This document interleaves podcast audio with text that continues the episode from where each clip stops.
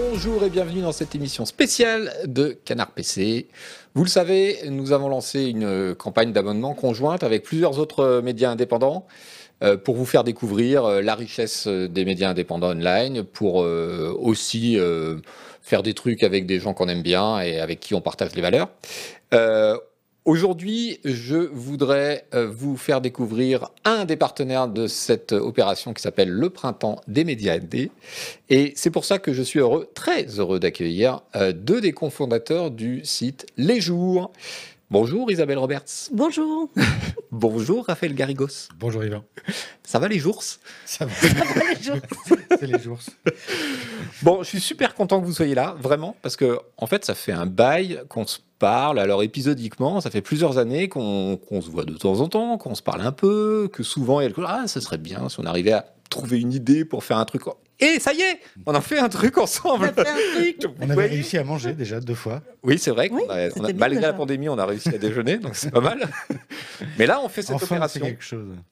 Et euh, c'est un sacré, un sacré truc parce que donc euh, on peut s'abonner aujourd'hui à Canard PC et au jour en même temps et économiser 33%. 33%. De l'ensemble. Et si on s'abonne à Canard PC au jour, à Brief Science qu'on vous présentera une autre fois et à Arrêt sur Image qu'on vous présentera aussi une autre fois, eh bien on économise 40%. Donc l'idée c'est aussi de euh, rendre les abonnements. On sait très bien que les abonnements s'accumulent et que ça finit par faire beaucoup d'argent et que c'est un peu compliqué euh, pour tout le monde Mm. de, de suivre tous les médias payants. Donc euh, voilà, on a décidé de faire cet effort-là. Euh, Il y a une question que je me posais en fait, c'est que au début, je ne sais plus comment on est entré en contact, mais il me semble que c'est vous. Et je me demandais comment vous aviez entendu parler de Canard PC, parce que je ne crois pas que ce soit la passion des jeux vidéo qui vous ait euh, amené euh, jusqu'à là. Ah, mais nous, nous, quand. Alors là, on va remonter à l'ancien temps. Quand on était à LIB, on était à la tête d'un service qui s'appelait Écran Média. Alors, on ne s'occupait pas euh, forcément de toute la partie euh, jeux vidéo, Ouais. mais on relisait des papiers et donc euh, on connaissait Canard PC. On connaît Canard PC depuis longtemps. On, on a aussi, on a aussi un espèce d'atome commun euh, passé en la personne euh, de Sébastien Delahaye, alias Ned Savès, Eh voilà, oui. qui a travaillé euh, Ouais. avec vous et qui a travaillé avec nous. Nous, on l'a connu, il était grand comme ça. Ouais. Oh, nous, on l'a connu, il était euh, pas tellement plus grand. Bon, dites-moi, euh, les jours, ça, ça a quel âge? Alors, euh, lieu de naissance, âge, état civil, euh, comment ça se passe? Une naissance Paris, Ouais. les internets. Ouais. Euh, on est né en 2016. La version bêta, c'était en février et la, la version pour de bon en, en mai 2016. Euh, quoi d'autre? Deux parents connus ou? Ah, de parents. euh, alors, euh, de, de neuf. C'est un euh, peu un co- bâtard, oui. ouais, c'est un peu, euh, c'est un peu l'agrégation de, de plein de choses, mais euh, de, de gens venus de Libé, euh, mais Mhm. pas seulement. Et puis, on a tenu euh, très vite à, à grandir l'équipe en faisant pas que du Libé, euh, de l'ancien Libé, quoi. C'est- Mhm. C'était important pour nous de- d'avoir des gens qui viennent de, de tous horizons. euh, alors, pas le Figaro, enfin, quoique, hein, c'est jamais. il y, a, il y a des gens de gauche au Figaro. Absolument. Et je Des pense qu'il il y y a a des gens de principalement. droite à Libé, Des gens de droite à l'idée. Il y a principalement des gens de gauche au Figaro. En vrai. en bas là, Faut le savoir. à la cave. Faut le savoir. D'accord. Euh, ça, cor- ça correspondait à un moment où euh, Libé allait pas bien et à, Je rigole parce qu'on a toujours connu que des crises, nous, en Ou- 15 ans de, Oui, de- c'est de c'est vrai. libération. ouais. Mais c'est vrai que la dernière a été déterminante. C'est celle, en fait, où, euh, où Patrick Drahi, le patron d'Altis, de Mhm. BFM TV et de, SFR. et de SFR, euh, rachète Libération. Et à ce moment-là, euh, le seul projet éditorial qui, euh, qui semblait se dessiner, c'était un plan social, donc ce qui n'était pas, Mhm. pas très réjouissant. Et parallèlement, nous, cette crise euh, nous avait vraiment, euh, nous, ce collectif, et beaucoup de journalistes qui sont encore à Libération et d'autres qui en sont partis et qui ne sont pas forcément au jour, cette crise nous avait remis en question, nous avait fait réfléchir à nos, à nos pratiques, ce qui est vachement rare dans un quotidien. Mhm. Et c'est de là, c'est finalement de ça que, que sont nés les jours, de cette, de cette remise en cause du- de notre travail quotidien de journaliste et cette envie principale de se dire tiens, on veut être dans l'actualité parce que l'actualité, c'est ce qu'on aime. On a envie Ouais. de- Pour un quotidien, c'est mieux. c'est c'est pas mal. Et pour des journalistes, c'est bien aussi. C'est-à-dire qu'on n'a on n'a pas envie de faire des, des, des, des papiers, c'est certainement très bien, mais sur euh, des moines perdus euh, tout seuls dans un, dans un désert, certainement des choses très intéressantes à faire C'est là-dessus. quoi cette histoire de moine Je sais pas. Bon, Je suis parti tout seul là-dessus. C'est laissez-moi. c'est- ouais.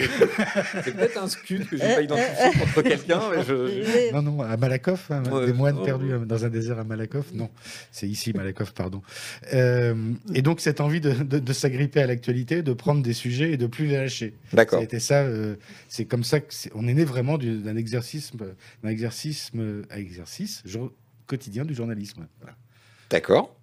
Et pourquoi et comment un pur player? Vous, vous étiez dans un quotidien, c'est l'univers du papier, même si Libé a été assez euh, pionnier euh, online, euh, enfin pionnier en tout cas assez rapide online. Oui. Euh, vous, c'est- c'était euh, c'est quelque chose qui s'est imposé à ce moment-là ou bien c'était euh, c'était dans vos jeunes déjà depuis un moment? Ah, mais ça, ça a toujours été comme ça en fait. C'est Mm. c'est pas un pis-aller en fait euh, pour nous d'être un, d'être un pur player. C'est un peu démodé comme mot, mais Ouais. un- Désolé, je suis désolé. non, mais d'être uniquement sur Internet, c'est vraiment quelque chose qu'on voulait, qu'on souhaitait, Mm. euh, parce que justement, on trouvait qu'à ce moment-là, ça a un petit peu évolué depuis, mais euh, la plupart des, euh, des canards qu'on trouvait sur Internet se contentaient de reproduire des journaux papier. euh, Ouais. avec les rubriques, tout ça. Et on se disait qu'il il y avait moyen de faire autrement, puisque le numérique apporte euh, tout un tas d'outils qui Mm. permettent. Finalement, euh, quand on songe à un quotidien papier, euh, les rubriques, ça sert à délimiter euh, un, un certain nombre de pages. Donc, sur Internet, on, on pouvait penser autrement. Et, Alors que c'est ce qu'on voit, pardon, encore très souvent sur Internet, Ouais. politique, société, économie, les petits onglets en haut. Quoi. C'est aussi pratique pour trouver un sujet. hein. C'est aussi pratique pour trouver un sujet, mais nous, on avait envie de faire Mm. autrement.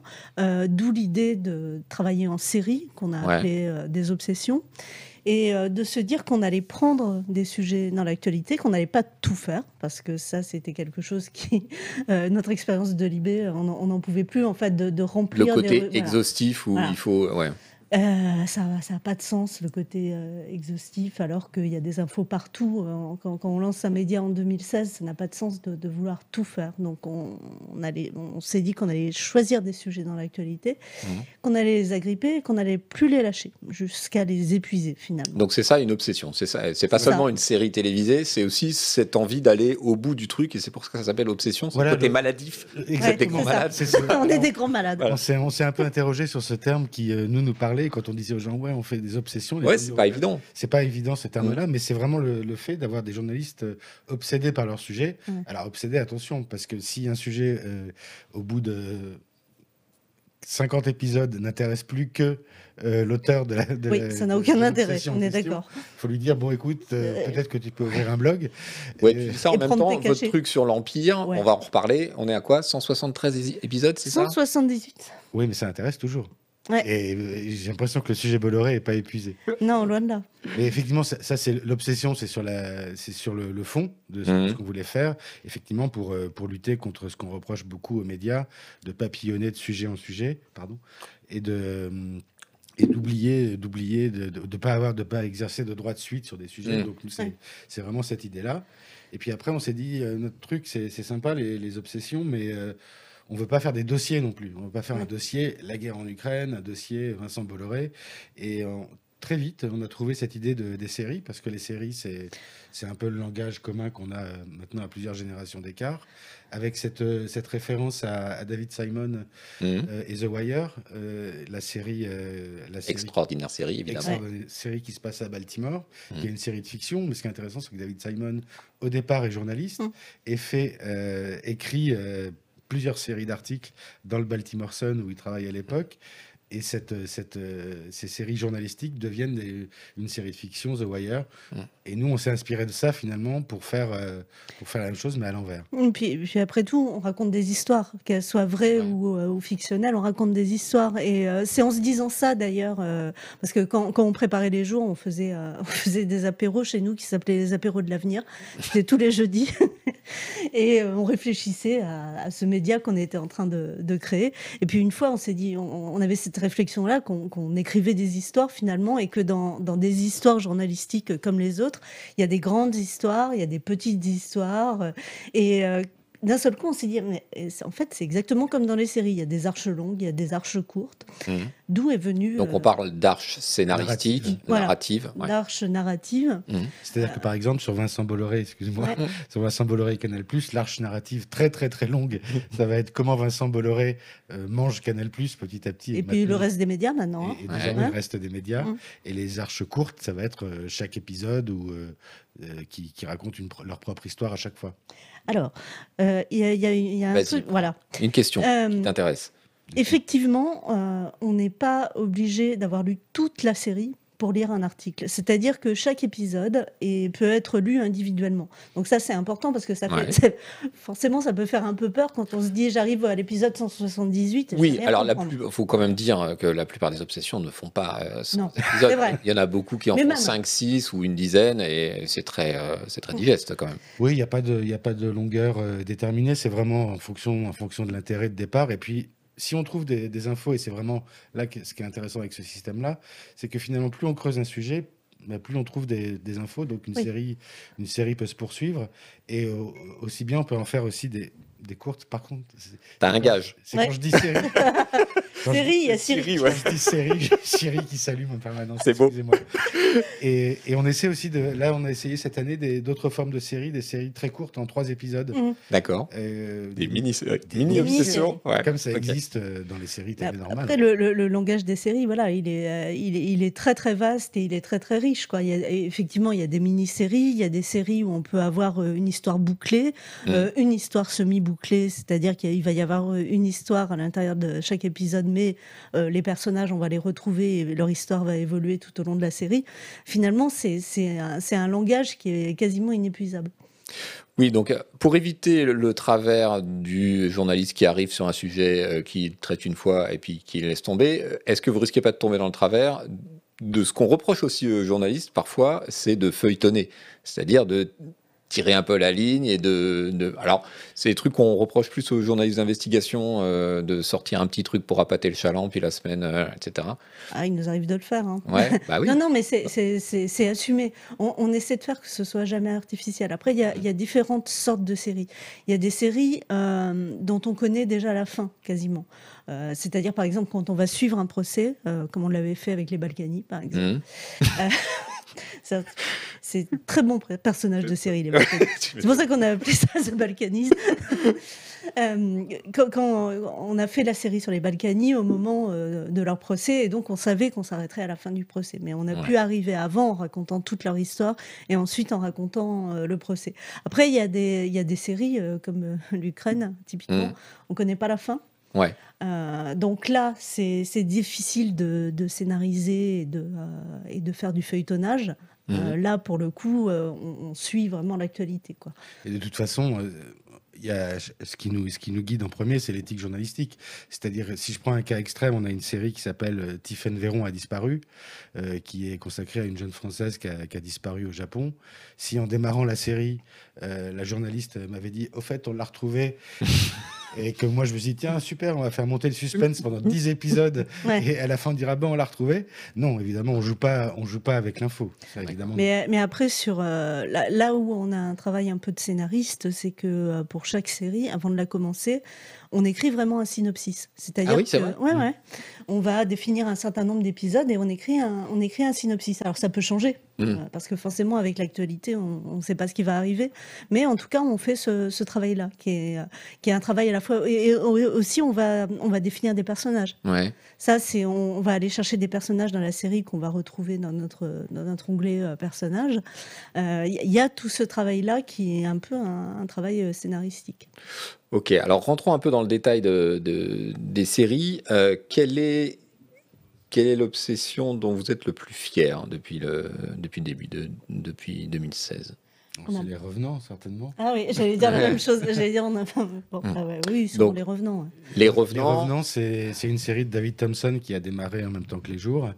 Premier Et- épisode. euh, Premier épisode. Le, le premier jour des jours. Le premier jour des jours. et je spoil, c'est juste extraordinaire. Exactement. Ouais. C'est- Moi, ça m'a chopé. euh, j'étais, en plus, on était en plein. euh, question- je t'interromps, excuse-moi. On était en plein questionnement euh, post-attentat. Et en tout cas, moi, personnellement, euh, je, je me demandais ce qui se passait, qui étaient ces gens, pourquoi. Et je trouvais que les réponses qu'on nous apportait étaient folles, bien plus folles peut-être que la logique euh, infernale de ces gens-là. Et du coup, euh, ça m'a, vraiment, vraiment beaucoup servi en plus euh, pour comprendre ou essayer de comprendre, en tout cas essayer de caler euh, ce qui est en train de nous arriver. Effectivement, c'est au moment où Manuel Valls était Premier ministre et où il Mhm. disait que euh, chercher à comprendre, c'était déjà chercher à expliquer, Ouais, alors, ouais. ce qui était une pensée absurde. Mhm. Et donc Les Revenants, c'est consacré aux djihadistes français de retour en France. Mhm. Et David Thompson a fait comme ça un travail qui est vraiment incomparable, hein, qui, qui est devenu, qui a eu un prix Albert Londres, qui a, il y a six saisons, je crois, sur euh, sur les jours de- sur des revenants, qui a à chaque fois des entretiens au très très long cours avec euh, avec certains de ces revenants. C'est un, Mhm. c'est un terme qu'on a inventé avec euh, Et David. qui est, qui est entré dans le dictionnaire par la suite, mais qu'on qu'on a inventé, parce qu'on se rappelle très bien quand on l'a inventé avec David, quand on avait fait notre, notre première réunion, on a, cette idée, on a eu cette idée-là et on s'est dit, mais euh, et si on appelait ça les revenants Qui était à, à l'époque un peu un hommage à la, à la série de Canal, et, Ouais. euh, et le terme est rentré dans le dictionnaire en 2018. Mm. Et, euh, mais ce qui était fort, et c'est pour ça qu'on a eu envie de travailler avec David, parce qu'il faut savoir quand même que quand on a commencé à imaginer cette série, pour le coup, on était avant les attentats de novembre 2015. Ouais. Mm. Euh, on a commencé en octobre 2015 à, à réfléchir avec lui à, à cette série. Donc euh, c'était avant, et euh, ce qui est important, c'est que David, il a travaillé en Tunisie. euh, depuis 2011 et il a vu euh, la naissance de l'État islamique en fait. Et il les a rencontrés très tôt et euh, il les a suivis bah, tout le long de ces années, ce qui fait qu'il avait une, une connaissance du sujet et, Mm. et des, et des personnages, parce qu'il faut... Ça, c'est un peu technique, mais en journalisme, souvent, on va travailler avec des sources secondaires. Par Mm. exemple, ça va être la police ou la justice ou sur des euh, procès-verbaux. sur des procès-verbaux. euh. Et là, en fait, euh, David, il les connaissait vraiment. quoi. Ouais. Enfin, C'était vraiment des sources primaires. Et, euh, et la force de ce travail-là, c'est qu'il recueille euh, leurs paroles, leurs paroles brutes et parfois euh, très, très dérangeantes. Et des revenantes, effectivement, comme, euh, comme dit Barbour, 1950. Aussi, ouais, Ouais, ouais. Et euh, c'est toute une saison consacrée au. aux revenants. Enfin, aux Qui est très forte aussi. ouais. Mm. qui est très fort. Et ce qui est fort dans le dispositif, puisqu'on parle série, euh, en employer ces mots-là, c'est que à travers le témoignage parcours de ces, euh, de ces gens qui, qui reviennent du, du djihad, on, on comprend, enfin en tout cas on, on parvient à évoquer euh, les raisons, le contexte, euh, la façon dont les choses se sont passées, leur personnalité à eux, leur parcours personnel, et ça s'adresse par petites touches à, à un tableau qui est, euh, qui est vraiment saisissant. C'est saisissant, ouais. Ok, moi aussi c'est ma préférée.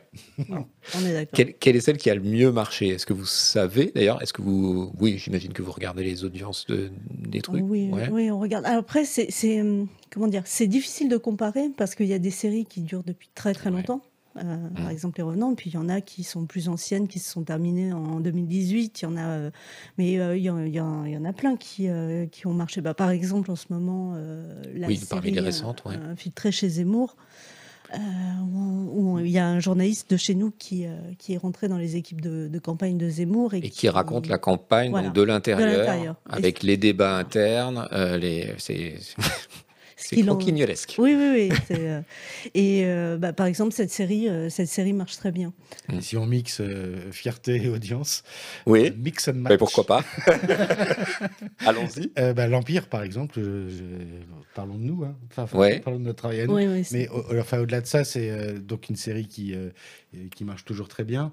Et euh, ce qui est Et intéressant. qui est le récit de la montée en puissance de Bolloré, euh, d'abord dans Canal, et puis à. Et désormais, Et désormais dans les partout. faits, voilà, euh, ce qui n'était pas forcément Ah. attendu au départ, j'imagine. pas attendu au départ. Vous et, avez donc euh, suivi son appétit grandissant et le, le- comment dire les péripéties de ses prises de pouvoir à distance. Oui, et c'est couplé avec une série qui est un petit peu cousine, qui est l'héritier, Oui, qui explore voilà, qui est le L'héritier, le spin-off, voilà, l'héritier qui est consacré à la façon dont, dont est en train de s'effriter, enfin s'effriter, s'effondrer le- le- l'empire Lagardère, Mm. cette fois, et sous les, sous les coups, euh, désormais, de, de Vincent Bolloré. Et ce qui est intéressant, c'est que là, ça vérifiait, euh, ça vérifiait donc cette idée qu'on avait de se dire, quand on creuse, euh, quand on creuse, quand on reste sur un sujet, on trouve des choses. Mhm. Et ça, on l'a vu. euh, Je me souviens, nous, on a commencé à travailler sur cette série en, euh, Avant le lancement des jours, Ouais, c'était en- en juillet en 2015. juillet 2015. C'est le moment où en fait, il- c'est le moment de sa prise de pouvoir sur Canal+ et, euh, et où il coupe toutes les têtes euh, des anciens patrons.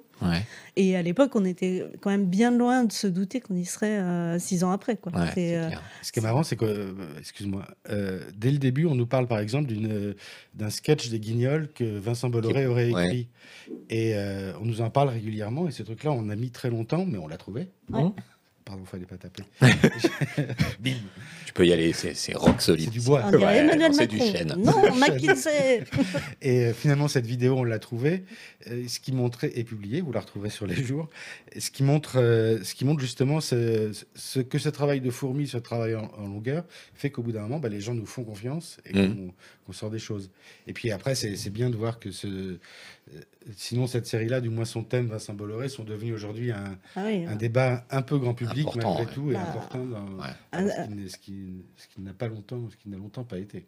un, un débat même démocratique, euh, puisque c'est quand même Vincent Bolloré qui a propulsé euh, Éric Zemmour, Mm. qui aujourd'hui aujourd'hui se retrouve candidat à la présidentielle. Mm. Enfin, je veux dire, le, le scénario euh, de l'Empire, Il est on fou. aurait, voilà, il, est fou. ouais. Il est fou, il est plein de rebondissements. Euh, Nous, on, on a l'habitude de dire que Vincent Bolloré, c'est notre meilleur scénariste, mais c'est Mm. vrai, quoi.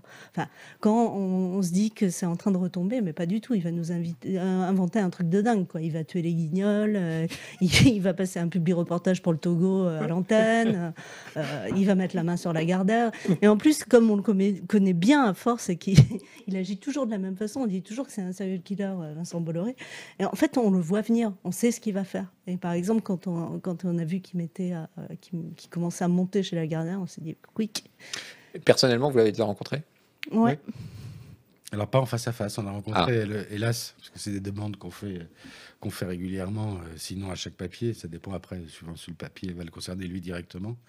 Mais on, on avait pu le voir à l'occasion du, euh, d'une conférence de presse de, de Canal+, euh, pour le lancement d'un nouveau canal, le New Canal, ça s'appelait même. Ouais. Et puis après, ben, on a pu être invité aux conférences de presse. Oh, bah zut alors c'est moche quand même. On lui avait posé une question, il n'était pas très content. Ouais. Bon, j'ai vu passer dans le chat qu'on vous demandait, euh, bon, euh, ok, mais l'obsession euh, dont vous êtes fier et qui n'a pas forcément marché, et ça correspond à une question que je voulais vous poser, l'obsession qui n'a pas marché, mais c'est vraiment trop injuste. Moi, j'ai toujours un, regret sur, sur deux types d'obsessions. Une sur l'éducation. On, on a, souvent fait des, des- des séries sur l'éducation, les années collège, les années Mhm. bac, les années lycée, les années fac, qui étaient à chaque fois où on, on restait pendant une année dans un établissement. Ouais. Et, euh, et c'était franchement un point de vue, euh, c'est à chaque fois c'est un point de vue euh, inédit qu'on ne qu'on ne voit pas, euh, qu'on ne voit jamais dans la presse, quoi. Parce que quand quand il y a une grève dans quand il y a une grève à l'éducation nationale, vous avez une interview d'un syndicaliste qui est pour la grève, une interview d'un ministre qui est contre la grève. Bon. C'est pas très satisfaisant. Et alors que dans ces, dans ces séries-là sur l'éducation, c'est des choses qu'on creuse et qu'on comprend. Et, et c'est un peu un rêve pour ceux qui ont des enfants, de, un rêve de, de parents, de pouvoir espionner les, faut pas dire ça, faut pas dire ça, surtout pas. bien. de pouvoir espionner les- leurs enfants. Et puis une, un autre regret sur, euh, sur le sport, parce que Ah oui? on a fait euh, plusieurs séries sur, euh, sur le sport, Et ça n'a pas marché et c'est pas, bah, pas suffisamment. Euh, si celle qui avait bien marché, quand Ouais. même, c'était celle sur, euh, La sur l'argent, l'argent du, Du du foot. sport, du, Mhm. du foot. Ça, ça avait bien Pendant marché. le dernier euh, mondial, je sais plus quoi. de- Et, et après, ce sera pas, ça, ça n'étonnera pas grand monde, mais tout, enfin, depuis le début des jours, on a vraiment tenu à faire des séries sur les migrants. Mm. Et c'est pas quelque chose qui nous apporte des milliards d'abonnements, mais c'est Ouais. quelque chose qu'on continue à faire et qu'on tient à faire parce Mm. que c'est un sujet euh, de fond. Euh, qui nous tient à cœur. Je me souviens au début des jours, on avait noté des thèmes sur un, sur un, sur un tableau blanc euh, qu'on voulait absolument traiter euh, dans les jours, et il y avait migrants et migration. Donc c'était le premier. ouais. Et donc ça, c'est quelque chose qu'on a toujours, toujours tenu à faire, même si ça ça attire pas forcément les foules. Ok. Il y a, dans le chat, on se rappelle de la chronique média du lundi sur Libé. Ma morning le samedi. routine. C'était le samedi. Mais vois, on avait le droit de la lire le lundi, hein, pourquoi pas Il faut, euh, faut prendre une nouvelle morning routine, c'est celle de dire les jours. Eh ben voilà, exactement. Euh, récemment, euh, j'ai noté quelques séries dont je voudrais vous faire parler un petit peu. Euh, on a vu, y, il y a un procès qui est en cours, qui vient de se terminer sur les histoires de Deliveroo et de, de coursiers. Ça correspond aussi à une série chez vous? Oui, oui. Euh, faite par euh, Clara Marteau et qui se poursuit d'ailleurs, parce que le procès, lui, est fini, mais euh, la série n'est pas terminée. Oui, bah, ça, aussi, un- un- c- ces sujets de l'uberisation, c'est des, sujets qu'on aime traiter. On avait fait une série qui s'appelait À l'avant des berlines, euh, Ouais, sur c'est les exactement chauffeurs là, c'est exactement là où je voulais t'emmener parce Voilà. que c'était super bien. C'était il y a longtemps déjà. Et, C'était, ouais. 2016, je pense. Et c'était intéressant parce que, en dehors des problématiques qu'on expose aujourd'hui avec ces procès, c'est bon, c'est, euh, un peu l'exploitation, euh, ce qui, le, le problème du droit du travail, etc. Mais à l'époque, dans cette série euh, qui était sur Uber, euh, etc., on- il y avait toute cette dimension qui était rarement euh, expliquée et qui était, et je me souviens du portrait d'un des chauffeurs, euh, un gars qui venait de banlieue, qui avait ça, et euh, c'était la première fois qu'il voyageait dans Paris, en fait, Oui, Ouais. exactement. avec Uber. Alors, c'était pas une apologie de Uber du tout, c'était juste montrer une réalité que ça avait apporté quelque chose, euh, ces, ces entreprises, avant de, de tomber dans une espèce, ou qu'on se rende compte d'ailleurs d'une d'une espèce d'exploitation euh, à la fois logicielle et, euh, et patronale, disons. Mm. Euh, ça avait euh, ouvert quand même un, espace euh, curieux euh, pour des tas de gens.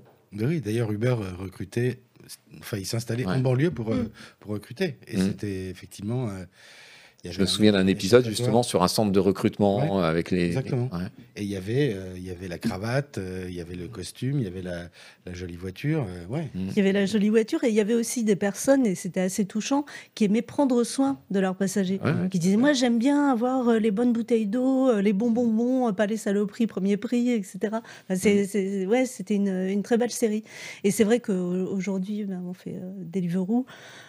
Euh, qui est plus là euh, à l'occasion d'un procès qui est un procès historique parce que c'est le premier euh, procès au pénal euh, Mhm. sur, euh, sur, euh, sur, pour travail dissimulé. hein. Et la jurisprudence va être super importante. Ouais. Voilà, c'est pour ça aussi que vous n'êtes pas les seuls à vous intéresser à ça, évidemment. Ouais, Euh, il y a Mediapart, il y a... mais euh, de l'issue de ce procès peut euh, basculer toute l'économie euh, de, de, de De- cette ouais. Complètement. Est-ce que ces travailleurs vont être reconnus comme des salariés, comme euh, ils le demandent, Mm. ou est-ce qu'on accepte cette ubérisation via les plateformes? Mm. Mm. Euh, Il faut savoir que dans votre série sur les VTC, donc c'est ça dont il s'agissait à l'époque, il n'y avait quand même pas ce côté, euh, comment dire, risque physique que prennent euh, aussi euh, les jeunes euh, qui sont en vélo, qui Non. les feux, qui ont une pression de ouais, fou, euh, c'était etc. C'était pas encore aussi installé que, que ça l'est aujourd'hui. Et puis c'était une sorte d'âge d'or du début de ces plateformes où Ouais. la rémunération était correcte, les Mm. gens ils découvraient avec euh, les yeux éberlués qu'ils pouvaient gagner de l'argent Mm. comme ça et que c'était une opportunité. Quoi. Mm. Ça a changé parce que aussi les plateformes ont changé leur mode de rémunération, ont changé leur mode de fonctionnement et ont appuyé sur le pressoir. Quoi. C'est du temps où il y avait des, des bonbons dans les VTC. Voilà. et où les taxis prenaient pas la carte bleue Voilà. parce que le la machine est en panne. Vous comprenez Euh, Parlez-moi de la mythomane du Bataclan. Alors, la mythomane du Bataclan, c'est euh, c'est un récit incroyable qui est au départ un livre euh, publié par les éditions de la Goutte d'Or, qui sont, euh, qui sont des, des- des compagnons de route des jours, un peu des, Des des- partenaires réguliers, ouais. Oui. Mhm. dont on publie régulièrement des, de, grandes, de, de- de grandes parties de, de livres qu'ils sortent. On a fait ça avec un, un livre sur le, le porno amateur. Mhm. On a fait ça avec une série sur, en- avec un livre en infiltration dans, dans une brigade de, police liée aux surdoses. Mhm. Et euh, quand la mythomane du Bataclan est sortie, euh, quand la Goutte d'Or, les éditions de la Goutte d'Or ont sorti ça, on s'est dit où ça Ça c'est un truc pour nous. La mythomane du Bataclan, c'est une, une femme qui, qui raconte euh, euh, tout de suite après, le- après les attentats de, de novembre 2015 avoir été au Bataclan. Et elle s'approche d'une association qui s'appelle Life for Paris. Mhm.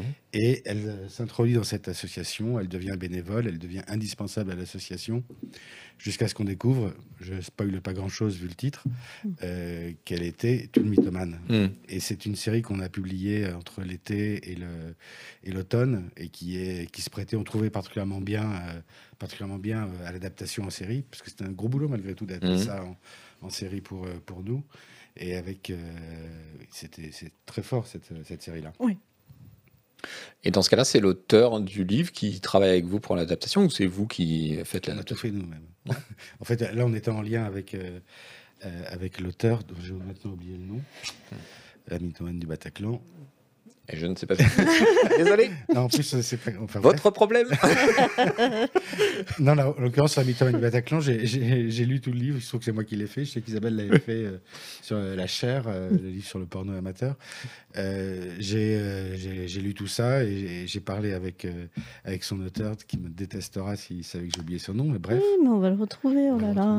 tout. Alors, il y a, y a Signès sur le chat qui nous dit J'ai commencé par lire la série sur les Alexandre jours. Kaufman. Mais Et oui, bien j'avais trop envie de lire la suite. J'ai acheté le bouquin pour avoir la fin sans Et attendre. voilà, c'est c'est le principe. Effectivement, c'est Alexandre Kaufman. Et euh, je l'avais, en fait, je l'ai tenu au courant de, Merci, du, Hmm. découpage que je faisais dans son, euh, dans son livre. En fait, euh, j'avais enlevé euh, beaucoup de flashbacks qui, avaient, qui, qui sont très forts dans le livre, qu'il faut acheter du coup, Ouais. et, mais qui, euh, qui, qui sortaient un peu de l'intrigue principale, on va dire. Euh, tu sais, je, je voulais vous demander tout à l'heure, et puis j'ai oublié. euh, Thompson, il fait quoi maintenant? Vous êtes toujours en contact avec lui euh, Euh, Non? Euh, si, si, on Si, est en si. contact avec Si, lui. si, on est en mais contact Non, avec- mais c'est c'est- c'est su. ouais. non, c'est pas su, donc non. Ah, d'accord. C'est c'est un peu touchy. Ok, bon, d'accord. Oui, mais je retire ma question. Le chat, vous pouvez effacer euh, ce que vous venez d'entendre. Et nous allons vous zapper tous comme ça pour que vous oubliez cet instant. Désolé. Euh, L'arnaque, elle est vite répandue. L'arnaque, elle est Alors, il faut dire répandue. aussi, euh, il faut qu'on fasse quelque chose sur les titres. Parce que ça, c'est directement issu de la tradition de Libération. Euh, Ouais, et Les il chiens y a- font pas des chats. il- voilà, euh, il, il faut euh, dans le chat que vous alliez jeter un coup d'œil sur euh, le site des jours et juste faire apparaître l'ensemble des obsessions. Il y, a- il y a un petit clic à faire pour voir la page avec tous les débuts des obsessions et les titres et les jeux de mots qui sont parfois fabuleux. Et, et donc, euh, l'arnaque, elle est vite répandue. C'est euh, évidemment euh, une référence à cette vidéo qui a fait un peu le tour, qui a un peu cassé Internet, du jeune type qui, voilà, qui essaie de vendre son truc de, de trader de trader en ligne et qui à côté d'une belle bagnole. à côté d'une belle bagnole qui manque de se faire renverser ensuite par un, par Voilà. un cycliste et qui dit tu préfères tu préfères aller manger chez ta grand-mère ou et, et en fait donc c'est c'est une vidéo de promotion du marketing sectaire euh, qui est donc Voilà, la, la que- technique d'apprentissage du on, on nous fait miroiter le trading en ligne et le, le fait de l'apprendre et de devenir riche très vite aller habiter à Dubaï etc etc Donc, marketing sectaire, c'est ce terme que euh, la série explicite et montre euh, les différents éléments côté marketing et côté secte. Exactement, parce que Mm. les deux, les deux se rapprochent et, et se rapprochent euh, très singulièrement. Ce qui est intéressant avec cette série, c'est que c'est une série qui a été choisie par les abonnés. En fait, euh, chaque année, on fait une Ah. conférence de rédaction euh, avec, euh, avec euh, les abonnés qui, qui, le, qui le souhaitent. Euh, alors, on l'a fait en physique, on l'a fait aussi en visio du coup. Et cette, euh, on, Mais on attends, les- vous avez que deux abonnés? Voilà, Alors quand c'est, on ne sait pas. et c'est nous. Je sais plus combien- jusqu'à combien de personnes on a réuni. Il a dû y avoir, je sais pas, Bah, 50, euh, 80. disons qu'en visio, c'était c'était plus simple. Ouais, Euh, Ce que- ce qu'on fait, c'est quand on le fait en vrai, on le fait euh, via notre. On a une société des amis et Mhm. ensuite on fait voter tous les abonnés. Voilà. D'accord. C'est la société des amis qui va déterminer euh, trois, quatre sujets et ensuite c'est tous les abonnés qui vont voter. Ok. Donc, la société des amis, c'est Xavier Niel, euh, Bolloré. Alors non, euh, c'est- pas ça, c'est d'autres amis. Non, la société des amis, c'est euh, la société qui regroupe nos, pour le coup nos abonnés actionnaires.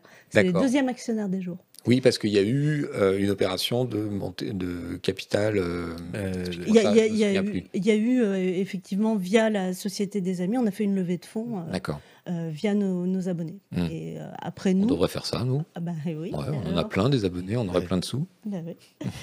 Et si je peux Bon, on a aussi des actionnaires qui seraient peut-être pas. euh, enfin bon. Bon, les nôtres ont rien dit. Euh, je voulais juste dire un truc sur les titres. Euh, les titres, ça se fait pas tout seul, et c'est Mhm. aussi parce que euh, au jour, on, on a, on a une attention particulière au- à l'édition.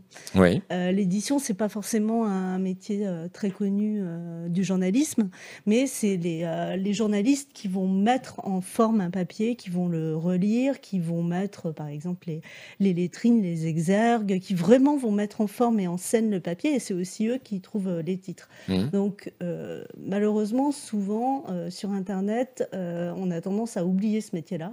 Qu'on appelait secrétaire de rédaction, oui, secrétaire d'édition. C'est ça, nous on les appelle des, des éditeurs journalistes. Mmh. et on a vraiment tenu à, avoir ça euh, au jour. Euh, là, là aussi, c'est quand même un héritage de, Libération où, euh, où l'édition est, très importante. Et nos papiers sont quand même mis en scène hmm. assez richement. Et donc, on a deux éditeurs journalistes qui sont Lucille Sourdès et François Meurice. Et c'est vrai que chaque, c'est vrai que je, voyais, je voyais ça passer sur le chat. chaque mois, on a une newsletter qui donne des nouvelles des jours et, et on publie aussi les titres les plus pourris qu'on a ceux qu'on a. Oui, parce qu'il y a plusieurs propositions qui sont mises au vote ou ça se passe comment? Oh, c'est pas du vote non plus, mais c'est un moment, euh, c'est un moment en fin de journée généralement. Oui, on rigole ensemble, on rigole ensemble et, on gamberge ensemble sur euh, sur, les titres, les plus pourris. Nous à Canard PC, il y a une réunion spéciale sur les accroches ah ouais. de couve. Waouh. Bravo. Ça dure 5 heures. ça peut durer longtemps. Nous, ouais, nous aussi, ouais, ça peut durer longtemps. Et euh, quelqu'un le fait remarquer euh, sur, euh, sur, le, sur le chat.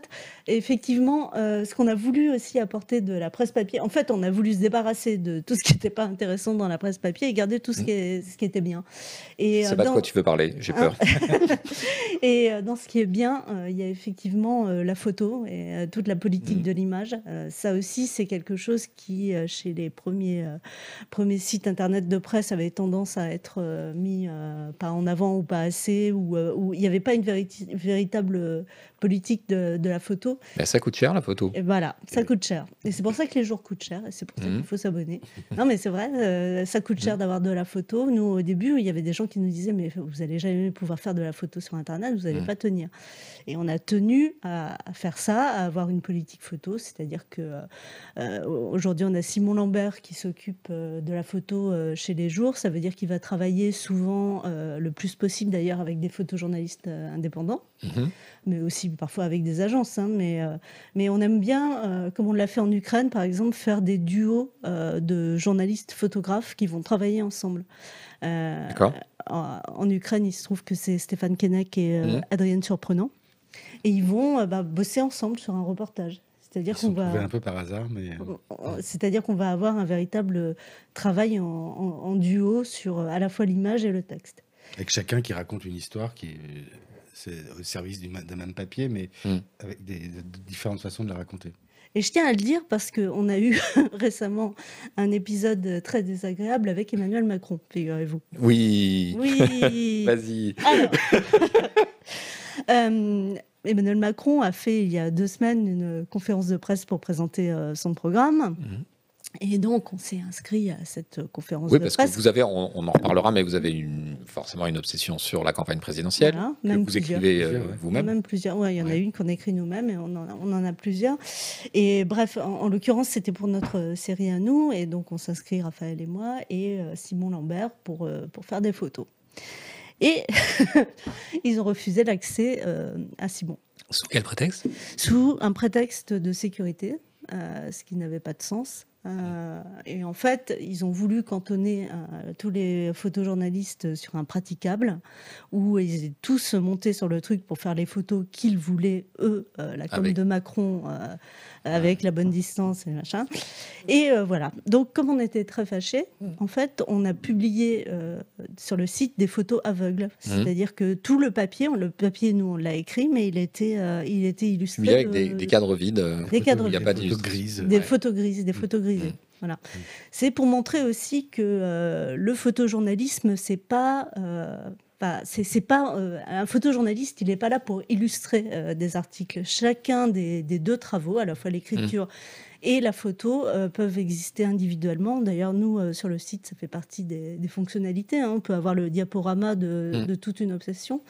mais on travaille ensemble. Voilà. Donc, c'est pas un truc accessoire, la photo, chez nous. Ce que tu veux dire, c'est que la, photo est un reportage en soi, c'est ça. avec sa propre grammaire, euh, sa propre euh, façon de faire et, euh, sa, propre vision, en fait, hein, tout simplement. Exactement, hein. exactement. Et bah, généralement, l'intérêt de faire des, des, duos de journalistes photoreporters, c'est que les deux matchent bien à la fin. Quoi. Hmm. Et généralement, c'est cette petite alchimie qui se fait.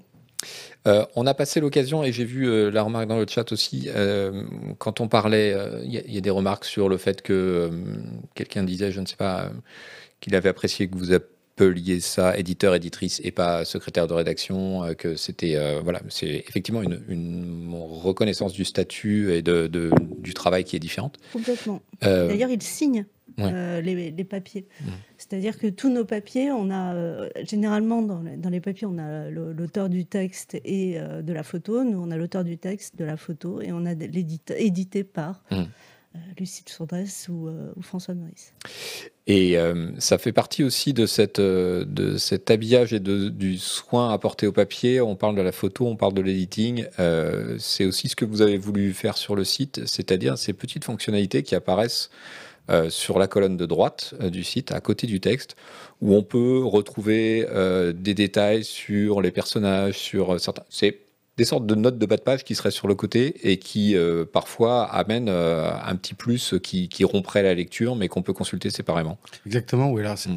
il y a déjà la, la volonté de poursuivre le concept de, de série, parce qu'effectivement, on a des personnages qui apparaissent parce que, parce que quand on est en train de lire un papier, d'un seul coup, on se souvient pas qui est le JP Fanguin dont je parlais Voilà, et donc c'est rappelé euh, dans un petit insert. Euh, on a effectivement, ça apparaît sur le côté, sur le- la version euh, ordinateur, et, et c'est sur une pop-up sur, euh, sur l'appli, une petite fenêtre qui s'ouvre euh, sur l'appli, et effectivement des, des notes, des définitions, des, des liens. des liens vers des enquêtes importantes qu'ont fait d'autres médias, euh, des liens, ou par exemple une loi. Je trouve que quand on fait des papiers politiques, on a, on a le journaliste a tendance à parler d'une loi sans, comme si tout le monde la connaissait par cœur. Mm. Donc nous, on renvoie systématiquement à la loi. Euh, c'est pas grand chose de, de le faire, mais euh, c'est pas c'est pas évident dans la presse. Et comme ça, le, le- le lecteur lui-même se trouve la source première. Il lit la loi, il, il se tape les Mm. je sais pas combien de, de milliers de signes de la loi, il se fait son idée lui-même. Il y a cette vocation de très de, de pédagogie, de- d'expliquer des choses qu'on qu'on comprend pas forcément ou de, de faire un encadré. C'est un peu cette euh, Mm. fonction-là. Tu as mentionné l'appli, je voudrais dire au passage, et euh, c'est un compliment gratuit, euh, qu'elle est super bien faite. C'est pas seulement euh, du, de la remise euh, HTML sous, sous forme encapsulée, c'est c'est vraiment euh, super, super bien pensé, euh, contrairement à ce qu'on fait nous. hein, Eh bien, c'est un, un travail de Adrien Hérault, notre développeur, Voilà. parce qu'on a un développeur euh, en interne au jour euh, qui, qui travaille avec nous euh, sur, euh, sur le, le grand plateau quand il est là, parce qu'il habite à Londres actuellement. Mais euh, et effectivement, c'est notre, notre développeur qui a fait ça tout seul. C'est ce que Sur fait- ce que note euh, Stanislas Stan. Mm. ouais, qui est là, et qu'on remercie. Et on, on en- on en profite pour dire que euh, ces croissants sont hébergés chez nous maintenant. D'accord. Voilà. Les croissants de Stan. Alors, il y a Noël Malware qui nous dit Hey, j'étais la- j'étais à la fac avec Stéphane Kenneck, si c'est le même. Ah bah, Nous ne savons pas. euh, Voilà. Celui-ci, il a les yeux verts. les yeux verts, euh, comment dire, il est assez grand, il a un petit bonnet. Est-ce que c'est le même il avait un bonnet quand on l'a vu. Je pense pas qu'il soit Je greffé sur sa tête. je- mais- Si, je pense qu'il a une tête à avoir un bonnet tout le temps. D'accord. Oui, oui, c'est bien le même, il dit. Ah bah voilà, Donc, Noël Malware, c'est un, c'est un gars de Canard PC. D'accord. Spécialiste du Moyen-Orient, bah, c'est lui. alors. c'est lui, ouais. ouais, Alors, lui. justement, euh, je, je voulais vous poser euh, une question sur cette euh, obsession sur l'Ukraine. Moi, c'est mon grand sujet d'obsession personnelle du moment. On a vu ça. Et je, j'ai trouvé vachement bien le, le début de la série, euh, notamment le premier épisode. euh, Avec Anna Colin-Lebedev, Voilà. Qui est Je, chercheuse. suis qui- content que tu prononces son nom à ma place. Justement, je l'admire beaucoup. qui est une chercheuse euh, formidable. Ce qu'elle a, ce qu'elle a à dire est très très bien. C'est une sociologue Mm. spécialiste des, des pays de l'Est, de, la Russie et de l'Ukraine, et euh, qui se poursuit euh, par du reportage, en fait, Ouais. hein, du reportage de guerre, on peut dire. Euh, et, euh, et donc comment comment ça s'est fait? Est-ce que c'est quelqu'un qui y allait et qui vous l'a proposé? Est-ce que c'est vous qui envoyez quelqu'un? Euh, ça s'est fait de manière compliquée. Ouais. Parce que c'était très difficile au début de trouver des, des reporters en Ukraine. C'est vous qui aviez la volonté de faire ça? Ah Ouais. oui, oui, oui, c'est nous qui avions la volonté de faire ça et, euh, et ça a été très difficile au début de trouver quelqu'un parce qu'il y avait très peu de Mhm. journalistes et puis c'était euh, dangereux évidemment. Ceux qui étaient sur place n'étaient pas équipés en plus. Ouais, voilà. Ceux qui étaient sur place étaient déjà là depuis un petit moment et n'avaient pas de casque ni de gilet pare-balles. Ouais. Faut, faut savoir que quand on se retrouve sur une zone de guerre, il y a tout un, tout un équipement qu'il faut avoir. Il faut avoir des, des gilets pare-balles, il faut avoir Mhm. des casques. De- au passage, tout ça coûte très cher. Et, euh, et il faut avoir des, des- des fixeurs, des gens qui, euh, qui Ouais. vous guident et qui, euh, qui, qui traduisent dans, dans- dans les pays en guerre, en Et fait. qui sont payés. Mais moi, je, je- pardon, mais je, je prends même pas cette décision. J'ai trop la trouille. Ah de, bah, de, de- non, pas d'y aller moi. mais de- de- ah, ça, c'est hors de question. Mais euh, de, à la limite, j'aurais moins la trouille d'y aller, moi que de faire travailler quelqu'un et de savoir qui prend des risques pour. euh, Bah, alors, Alors- là, en l'occurrence, on n'a pas pris, on n'a pas eu à prendre la décision de dire, euh, toi, au fait, tu y vas. Ouais. Toi, le stagiaire, tu pars maintenant. Euh, mais c'est effectivement, euh, on, a, on a contacté beaucoup de journalistes français qui étaient sur place. C'était compliqué parce que d'ordinaire, dans les conflits, les journalistes sont un peu tous au même endroit. Mhm. Donc ils arrivent à tous se voir. Et là, ils étaient vraiment éparpillés en Ukraine. Et euh, après avoir essuyé un paquet de refus, je sais plus comment maintenant on est tombé sur, sur Stéphane. Sur, Twitter. Sur Twitter, Sur il a, Twitter. il a posté un Ouais. truc sur Twitter. On a vu qu'il allait en Ukraine. On lui a dit, eh, euh, voilà. et puis. euh, et on s'est, parlé, il On a dit parlé. euh, De je, toute suis- façon, je suis il en allait. Pologne lundi euh, Mm. et euh, est-ce que ça vous intéresse à ça? Et puis après on est en contact tout le temps euh, avec des règles qu'on se fixe, hein, c'est-à-dire euh, euh, il s'était fixé comme règle lui-même de ne pas entrer en Ukraine sans équipement Mhm. et il est entré en Ukraine avec de l'équipement euh, et on se tient au courant, on s'appelle, euh, on s'appelait très souvent parce qu'il a, il, a- il a dû rentrer, mais c'est après c'est des protocoles qu'on met en place pour s'appeler euh, très souvent, pour euh, savoir où ils sont, etc. Quoi. En l'occurrence là ils étaient à deux avec notre photographe Adrienne Surprenant. Et c'est quelqu'un qui avait l'expérience du reportage de guerre Oui. Oui, c'est quelqu'un qui a beaucoup travaillé sur l'Irak, donc il connaît Ok. un petit peu. D'accord. Euh, eh bien, ce que, on, on l'a déjà un petit peu euh, abordé, mais euh, j'aimerais peut-être qu'on qu'on parle un peu justement du fonctionnement des jours. Euh, donc là, on voit qu'il y, a la guerre en Ukraine, donc vous cherchez à avoir quelqu'un en Ukraine. Est-ce que, euh, quel est aujourd'hui votre rapport à l'actualité? Est-ce que cette démarche euh, du on s'extrait de l'actualité pour suivre nos obsessions, elle a laissé de la place à on reste quand même un peu, on voit bien qu'il y a la campagne présidentielle, que c'est un truc qui vous occupe beaucoup. que... Co- comment vous gérez euh, ce- ce- cet équilibre? Je, pe- je pense qu'il y a eu un petit malentendu à nos débuts, c'est-à-dire qu'on a pensé qu'on était du slow media. D'ailleurs, je- je- Oui. Il y, a- y a- y a beaucoup Genre d'étudiants. la revue ouais, 21 voilà. euh, Et il y a- online. a- qui c'est très bien Enfin, d'ailleurs, hein, mais, après, mais non, Ah non, c'était c'était, ouais, d'accord. Et euh, en fait, nous, on n'est pas du, du slow média, on aime bien dire qu'on est du deep C'est-à-dire que euh, nos, nos sujets, ils ont Le toujours... média profond. Le média profond. Le mé- Après l'état profond, le média profond. Voilà, c'est ça. Car l'état Et bientôt profond court, son les profonds. L'état profond mérite son média. Euh, oui, en, en fait, nous, euh, tous nos sujets, euh, même s'il y en a qui sont plus magazines euh, que d'autres, ont un rapport avec l'actualité. Quand on fait la mythomane du Bataclan, on, on est dans C'est parce que l'actualité. le procès arrive. C'est parce que le, le procès arrive et on est dans, dans l'avant-procès. Et puis en plus, c'est euh, c'est une histoire formidable. Donc, euh, toutes nos obsessions ont un, ont un rapport avec l'actualité. Alors après, comme on va les creuser, nous, on va être, euh, on essaie d'être là avant, si c'est possible. Par exemple, dans le cas d'un d'un procès. Euh, et euh, surtout, on veut être là après. C'est-à-dire quand tous les journalistes sont partis, quand le fait divers intéresse plus personne, nous, on veut être là et continuer à creuser. C'est vrai que le rapport à l'actualité, c'est euh, c'est le plus compliqué sur l'actualité comme ça, comme, euh, comme l'Ukraine. D'un seul coup, on se réveille, bim, euh, l'Ukraine a été envahie. Alors, il aurait fallu qu'on y soit un peu avant, mais bon, tout le monde Ouais, bim, pas- ça s'est pas passé d'un seul coup comme bim. Bon, presque, hein. C'était presque bim quand même. hein. Ça, ça a fait bim, oui. Mais... Mais c'est vrai qu'il y a- des séries qui vont naître de l'actualité, où on se dit d'un seul coup, euh, ah merde, faut absolument qu'on la fasse, cette série, c'est trop bien cette actualité. Mm. Trop bien, oui, trop bien.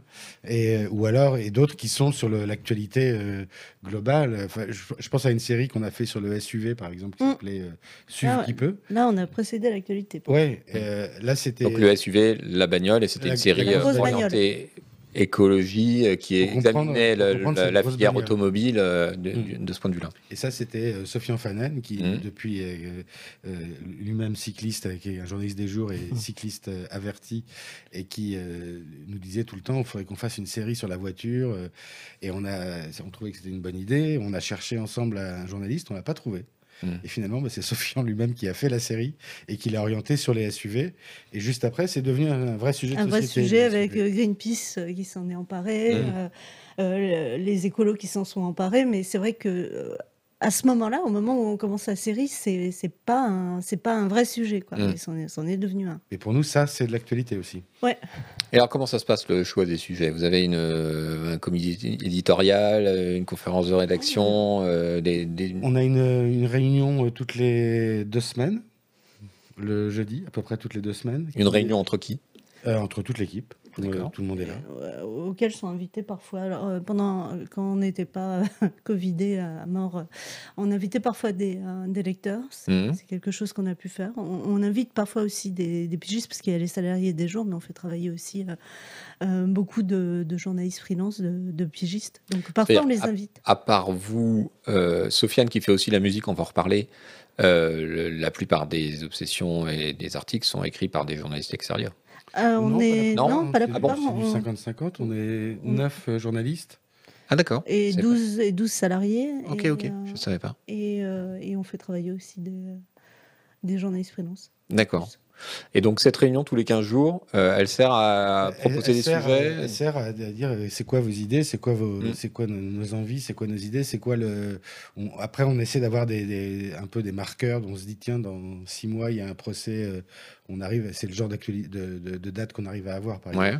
il y a un procès qui peut être particulièrement intéressant. C'était le cas de Deliveroo. euh, on a commencé à en parler en novembre, je crois. On, Mm. on savait que le procès avait lieu en mars. euh, euh, puis après, il y a des échéances électorales qui sont un peu plus simples comme ça à prévoir.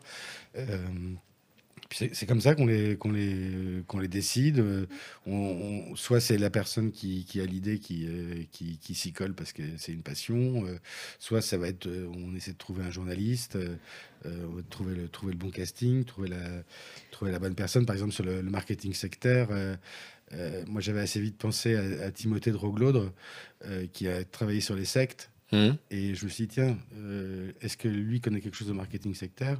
Et il se trouve qu'il est re- revenu, quand je l'ai contacté là-dessus, il est revenu avec euh, Marjolaine Corr, qui est sa, sa co-autrice sur cette série-là, qui elle était plus spécialiste en marketing sectaire. D'accord. C'est comme ça qu'on fait des. C'est comme ça que les séries naissent. On se rencontre avec les, les gens qui vont les faire. On réfléchit sur. euh, sur- On fait ce petit scénario justement pour savoir ce qui va être intéressant. Et puis après, il y a toutes les propositions qu'on reçoit. Je dois puis- recevoir une quinzaine de propositions. Ouais, c'est ce que j'allais vous demander. La, la part entre la commande, c'est-à-dire cette réflexion en amont, et il nous faudrait ce truc-là, cherchons la bonne personne, et puis le- le- les propositions qui arrivent. Euh, c'est plus quand même de la commande Ouais. De notre part que, que des propositions, parce que dans les propositions, il faut, faut- faut vraiment trier. Mais c'est Mhm. arrivé. hein. Bah, Il y en a une qu'on démarre demain, par exemple, Mm. euh, qui est une proposition d'un journaliste pigiste habituel de. Scoop. Scoop Breaking news. Breaking Une nouvelle, news. nouvelle obsession demain sur les jours. une nouvelle obsession demain soir sur les jours à 19h. Sauf si, euh, sauf s'il y a une guerre nucléaire. hein. Oui. D'accord. là, on va peut-être. euh, Euh, qui va s'appeler. euh, Putain, j'ai déjà oublié son. conspiration. Qui va s'appeler Il Conspiration. faut le dire avec la Ok. cons- Faut le dire comme ça, conspiration. c'est Dark, Conspiration. profond, conspiration, Voilà. obsession. Et qui a Vous êtes mal barré. Alors, euh, on est effectivement dans, dans tout ça, et c'est c'est un peu un, le, le sujet alter- le, le titre alternatif, c'était les dingos dossiers, pour, vous- mais qui était peut-être un peu old comme dossier parce que c'est consacré à, à tous les complotistes, euh, euh, chamans, euh, anti-vax très très sévères qui euh, qui en viennent à qui en viennent à faire des prescriptions de, de n'importe quoi et qu'on arrive à des morts. On va on, on va croiser Thierry Casasnovas dans, Mhm. cette, euh, dans cette série là. Et euh, ça commence par un, par un scoop justement, et donc ça s'appelle Conspiration. Conspiration. Ok. Demain, en exclusivité sur les jours à 19h. Ce qui- ce qu'il faut dire aussi, c'est sur, sur les, euh, le choix des séries, c'est que euh, on essaie quand même d'avoir un, un panel varié de séries. Oui. Pour, on, on essaie, par exemple, là, on est en plein dans la présidentielle, on a plusieurs séries euh, qui sont politiques, mais on essaie d'avoir un panel varié sur à peu près tous les sujets, Mhm. Euh, sans remplacer les rubriques, bien sûr, mais justement pour qu'on puisse intéresser tout le monde, même, même les personnes que, que la politique euh, intéresse pas. euh, on, on essaie d'avoir, euh, je sais pas, un peu de faits divers, un peu d'écologie, un peu de, enfin voilà, c'est euh, c'est ce qu'on essaie de faire. Ok, la série composée. Euh, ça représente combien de publications par semaine, euh, les jours? On est à un à deux papiers par jour, Mm. un à deux épisodes de, de, de séries. D'une série ou d'une autre D'une par série jour ou d'une autre, voilà. On a, disons que je sais pas à peu près combien de séries on a ouvertes simultanément. Il y en a 200. Ouais. Sept. 5 207 Mm. sur les jours. Même 207. 208 demain. 208 demain, donc. Euh, et euh, on doit avoir peut-être une vingtaine de séries simultanées ouvertes. Ça, je sais pas. Ça. En plus, ça, ça- ça dépend parce qu'il y a des séries euh, qui peuvent avoir de nouveau une actu. Elles sont parfois elles sont mises en sommeil. Ouais. Les gens nous demandent d'ailleurs. On les sort d'hibernation. Ouais, voilà, c'est ça. Les gens nous demandent ça. Parfois, ils nous disent mais, mais pourquoi vous dites pas quand ça se finit? C'est qu'on répond mais on sait pas en fait. Mm. Euh, par exemple, le grêlé. Euh, ce, ce cold case. euh, on, on a cru longtemps euh, que, c'est, que la série était finie, sauf que. Donc, fantastique euh, série euh, policière par Patricia Tourangeau, Mm. euh, l'ex de Libé comme vous, Ouais. euh, qui, euh, chez vous, euh, et alors je sais pas si c'est en conjonction avec son bouquin ou si elle l'a écrit après, euh, a écrit un certain nombre de choses incroyables euh, sur euh, Bah, c'est le, le Le plus grand serial killer là, français. et- Ouais, euh, puis c'est le, le grêlé, et puis. et euh, c'est- c'est- c'est- ouais, c'est- Alors ça, c'est euh, c'est impérissable. Je veux dire, Oui. aujourd'hui, les gens dans le chat, vous allez sur les jours, vous tapez euh, Tourangeau pour le retrouver parce que j'imagine qu'il doit être loin dans la, dans la page, et vous allez vous régaler. C'est du polar euh, C'est- pur du et polar, dur, euh, et, du réel, et- voilà. et c'est euh, Mm. c'est immortel. Avec à chaque fois cette envie de cette envie de- d'aller au-delà de- du sordide en même temps. Mmh, oui, Il bien faut que sûr. ça raconte quelque chose. Le grêlé, par exemple, ça racontait, euh, ça racontait l'évolution de la police scientifique et comment Mhm. chaque évolution de la police scientifique a permis de faire un tout petit peu progresser cette histoire jusqu'à ce qu'on arrive à ce que- ce qu'il se fasse gauler par, euh, par, par son ADN. Et oui, donc, et donc pour finir, on pensait que cette série était finie, sauf Oui. que euh, bah, le, le- le policier qui était Ouais. le grêlé euh, s'est Mais suicidé. là, là, t'as spoilé en- la- la fin. Bah, tout le monde le sait même. le policier, maintenant vous le savez. ok, c'est foutu. Mais, Effectivement, un véritable Netflix du journalisme. mais Voilà. oui, exactement, bravo. J'avais adoré, dit Fino 457. Euh, comment vous allez couvrir la campagne présidentielle? Alors, Comment vous la couvrez déjà et comment vous allez couvrir le, le dernier run là euh, Alors, on a fait une réunion la semaine dernière là-dessus. euh, Parce que je précise qu'en préparant l'émission, euh, Isabelle et, et Raphaël m'ont dit euh, Ouais, non, mais euh, tout de suite, hein, parce qu'après, il y a la campagne, on va être sous l'eau. non, mais c'est vrai que la campagne, on la, on la suit depuis un, un certain temps déjà, avec euh, cette particularité de, de cette campagne qui est quand même très, très étrange, euh, qui a commencé très tôt avec euh, des, euh, des personnages comme, que Zemmour, comme Zemmour Mhm. que nous, on avait connus euh, dans l'Empire, hein, qu'on avait, euh, qu'on avait suivi euh, dès le début. Et, euh, et, euh, Sa mise en orbite. sa sur- mise en orbite par Vincent euh, ouais. Bolloré sur CNews, etc. etc. Euh, donc ça fait, ça fait longtemps qu'on suit. Là, on a, on a plusieurs séries simultanées qui, euh, qui parlent de politique et de, la, et de la présidentielle. On a par exemple une série qui s'appelle 20 ans ferme, qui, qui s'intéresse aux jeunes, Aux jeunes, et ouais. la politique, leur rapport à la politique ou, ou pas d'ailleurs, quand ça les intéresse pas du tout. On a une série euh, qui s'appelle euh, En race campagne euh, par Aurore Gorius euh, qui, euh, qui raconte bah, justement cette, euh, cette campagne étrange euh, avec un président qui arrive comme candidat euh, sur le tard. Euh, aujourd'hui, tout le monde dit Ah, bah ça commence aujourd'hui, oui, mais c'est dans 15 jours, les gars, euh, en Mhm. fait.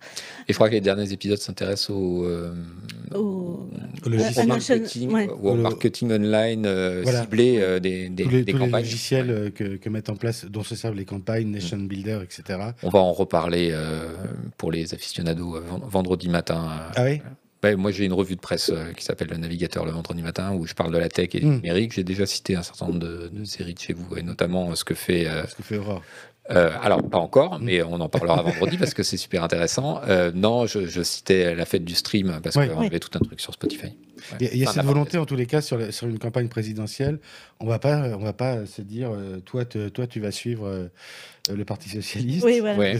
Surtout pas. Oui, moi, je ne suivrai pas le Parti Socialiste. C'est hors de question. Toi, tu vas suivre la droite, etc., etc.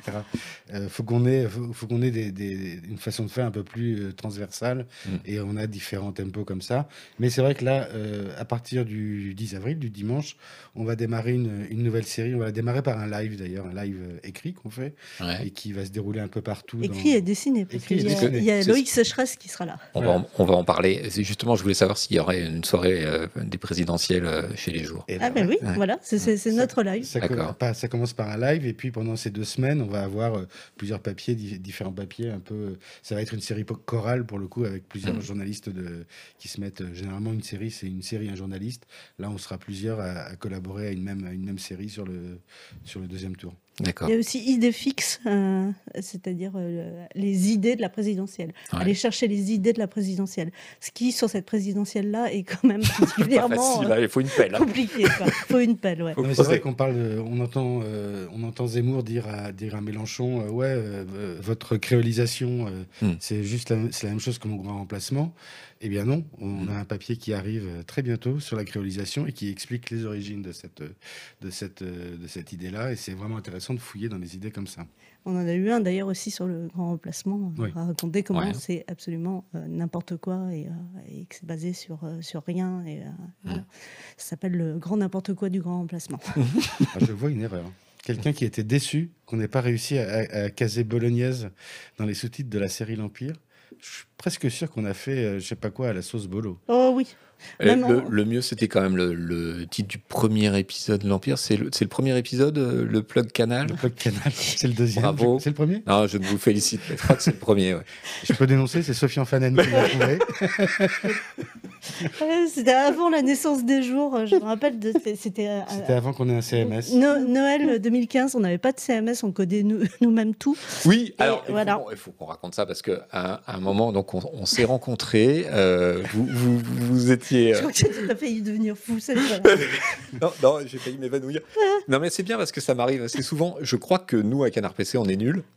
Et y a- Euh, est un il y a petit les de jours, faire en les fait. choses bien. Et puis, euh, euh, comme ça, au hasard des rencontres, je rencontre que bah, il y a des gens, a priori, qui sont bien intelligents et tout, qui font des conneries, mais plus grosses que les nôtres.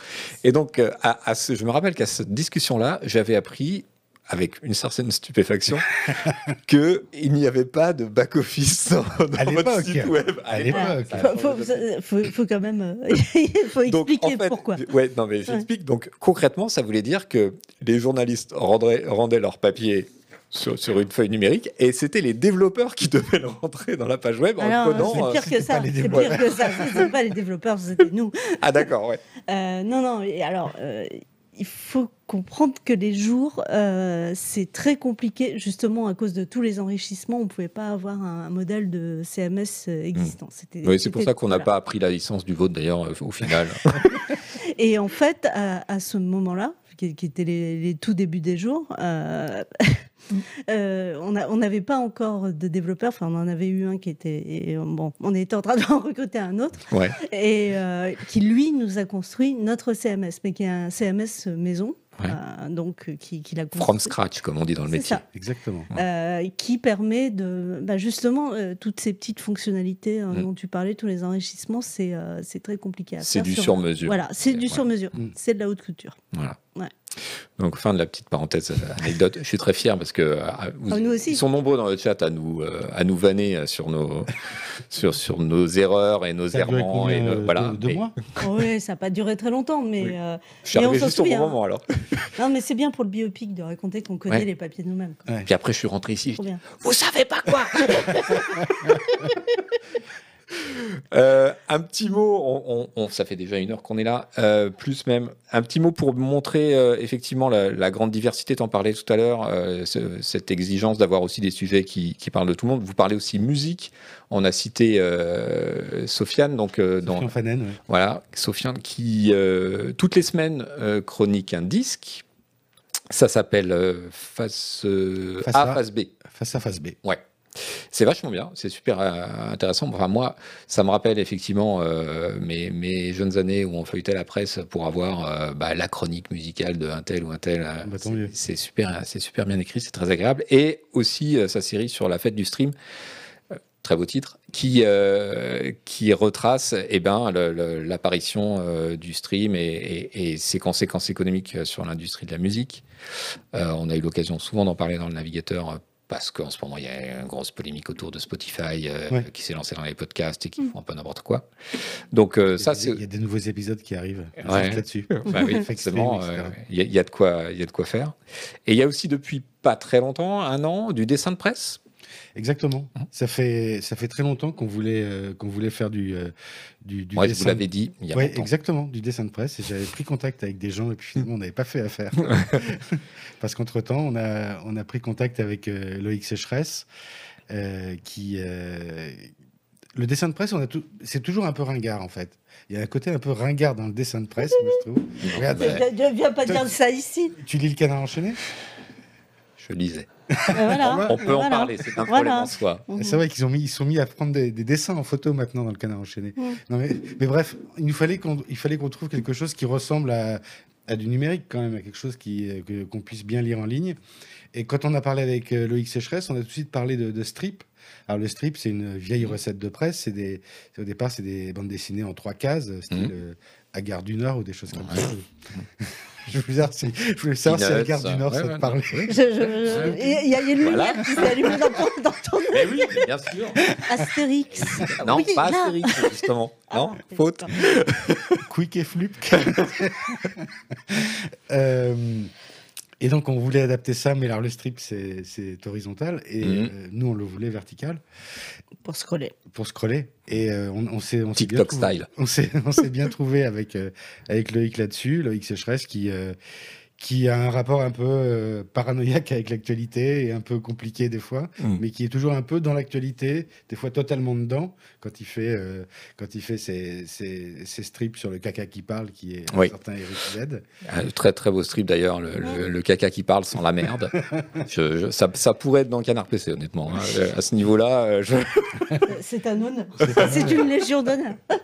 Et Loïc sera là du coup pour la soirée, de la- bah, certainement pour la deuxième aussi, mais en tout cas pour le premier tour, il sera là pour nous, nous faire des dessins en direct dans notre, dans notre soirée live. Ah bah super, très bien, très très bien. Euh, bah écoutez, je crois qu'on a fait un peu le tour hein, quand T'as même. vu qu'il y a quelqu'un qui demandait quand est-ce qu'on ferait une série sur les jeux vidéo? Non, j'ai pas vu. Cette personne n'a pas parlé. Tellement bien. Euh, oui, mais, mais oui, mais quoi? Qu'est-ce qu'on peut dire? On, on en avait parlé, On euh, vous avait vous parlé. rappelez, au moment où Bolloré s'est attaqué à Ubisoft, justement, euh, on a un peu discuté, machin, mais bon, ça n'a pas, pu se- ça pas pu se faire. suis sûr qu'il y a quelque chose à faire, moi, en tous les cas. Enfin, nous, ça fait longtemps C'est le seul échec de Bolloré, hein, cette, euh, d'ailleurs. euh, Oui, oui, Mm, ouais. Et TF1 aussi. qui a coûté cher euh, ouais. au frère Guillemot, parce que je crois. Oui, ça leur a coûté un peu. ouais. Lui, ça lui a rapporté pas mal, Ouais. au final. Mm. Ah, ils veulent tous des crossovers. Coach, c'est le moment de le faire jouer à un jeu maintenant. non, ça va pas le faire. Euh, on n'a pas parlé, vous l'avez évoqué, euh, mais vous avez pas mal d'interactions avec les lecteurs sous plusieurs formes. Et euh, par exemple, demain, vous êtes dans un café du 19e pour. C'est ça, comme Pourquoi d'ailleurs pourquoi Pourquoi vous voulez rencontrer des gens on va dans un café, on rencontre des gens, on est fou. Non, justement, on organise une soirée au 61 qui est Mm. 3 rue de l'Oise dans le 19e. euh, 19h. À 19h et pour parler de nos séries sur la présidentielle. Donc il y aura euh, Aurore Gorius qui fait en race campagne, Nicolas Cory qui fait idée fixe, euh, Alexandre Bourrasso qui fait 20 ans ferme et, et nous qui faisons euh, les Garibas se battent la campagne. Et on va aussi parler d'images et de, et de Avec Simon Lambert, ouais. qui sera Mm. là. Et c'est des choses qu'on fait euh, à peu près chaque mois. Oui. En fait, au 61, là, on voudrait bien pouvoir les faire ailleurs que- qu'à Paris, mais on- le, le rythme est trop intense pour ça. Ouais. Mais euh, de- ce qu'il faut savoir, c'est qu'au jour, on n'a pas de commentaires euh, sous les articles. Mm. A été une, décision, euh, Et une volonté. une volonté, Meilleure, me- meilleure Mais- décision ever. et qu'on nous a reproché une fois. Et, et une autre fois, quelqu'un s'est dit Ah, il n'y a pas de commentaires. Bon, super. Mm. Donc on n'en voulait pas parce que ça servait à rien. euh, Pour un modèle payant, on trouve que ça sert à rien. Et euh, mais en revanche, il faut qu'on puisse se voir en vrai pour le coup. Et c'est ça qu'on essaie de, qu'on essaie de faire le, le plus possible à travers le, le choix des séries euh, chaque Mm. année, à travers euh, ces rencontres, à travers euh, dès, dès qu'on peut voir des gens, on, on les Mais, voit quoi. mais même dès le départ, les jours, euh, ça a été construit vraiment dans, une, dans un esprit de communauté. Quand, Mm. quand, quand on a lancé les jours, en fait, on a lancé d'abord une landing page en demandant, en conseillant aux gens de, de, de s'inscrire s'ils voulaient avoir des nouvelles des jours. Et en fait, pendant l'année où on construisait les jours, c'est-à-dire euh, 2015, euh, on a raconté cette construction dans une Mm. newsletter. Et en fait, euh, cette communauté de lecteurs, ça, c'était nos premiers ab- futurs abonnés, ce qui nous a permis ensuite de faire le, le crowdfunding. Et donc vraiment, cette, cette idée de, de communauté de, de lecteurs, c'est très important pour nous et ça nous a toujours suivis quand on a fait des Mm. campagnes. Euh, c'est, c'est- on, a- on a vraiment des... euh, on, dit, on dit toujours qu'on a les meilleurs lecteurs du monde. Alors tu vas nous dire, euh, non, c'est les miens, mais euh, bon, peut-être On que peut c'est faire les une mêmes. battle. On peut faire une battle. ju- justement, justement, avec l'opération qu'on fait ensemble, Voilà. mettons en commun les meilleurs lecteurs du monde. Eh bien, c'est vrai. Ouais, donc une communauté, il faut aussi des, des outils pour la faire vivre. Il faut des outils pour la faire vivre. Alors, on, Il y a ces rencontres régulières. Il y a Il ces y a rencontres. aussi des podcasts de temps en temps, non? Oui, il y, a- il y a des podcasts qui. Alors ça, encore une fois, c'est une idée, des- c'est une envie du moins qu'est née des lecteurs de nous Mhm. dire des fois, euh, on aimerait pouvoir euh, écouter les séries. Alors c'est quelque chose qu'on a- qu'il faut qu'on arrive à développer, à savoir de la lecture de séries, parce qu'on veut, veut pas que ce soit euh, que la simple lecture, on veut que ce soit un petit peu mis en forme, et donc on l'a fait pour l'instant sur une, sur une série de Sophie Fanen, mais c'est vrai que l'écrit et le, et le podcast, ça va, ça va, bien ensemble, c'est quelque chose qu'on qu'on développe. Euh, et puis après, on encourage toujours le lecteur, les lecteurs à nous, à nous écrire, et on s'écrit on s'écrit beaucoup. Vous avez cette newsletter qui raconte un peu le fonctionnement interne oui, aussi, voilà. régulier Mmh. On a euh, chaque mois la newsletter euh, des dessous des jours euh, qui raconte mmh. bah, les, les, les, coulisses, les, les, titres refusés, les titres trop pourris pour être publiés, séries, les, les, nouvelles séries, ce qu'on prépare. Et, et, et, et, donc, on, on, rencontre les lecteurs au 61, par exemple. Mmh. Parfois aussi, on va. Il y a deux semaines, on était à Bordeaux, rencontrer des lecteurs. On peut pas en faire. Quand il y a des festivals ou des trucs comme ça. Oui, oui, oui, oui. ou alors des, des, des, des choses créées directement.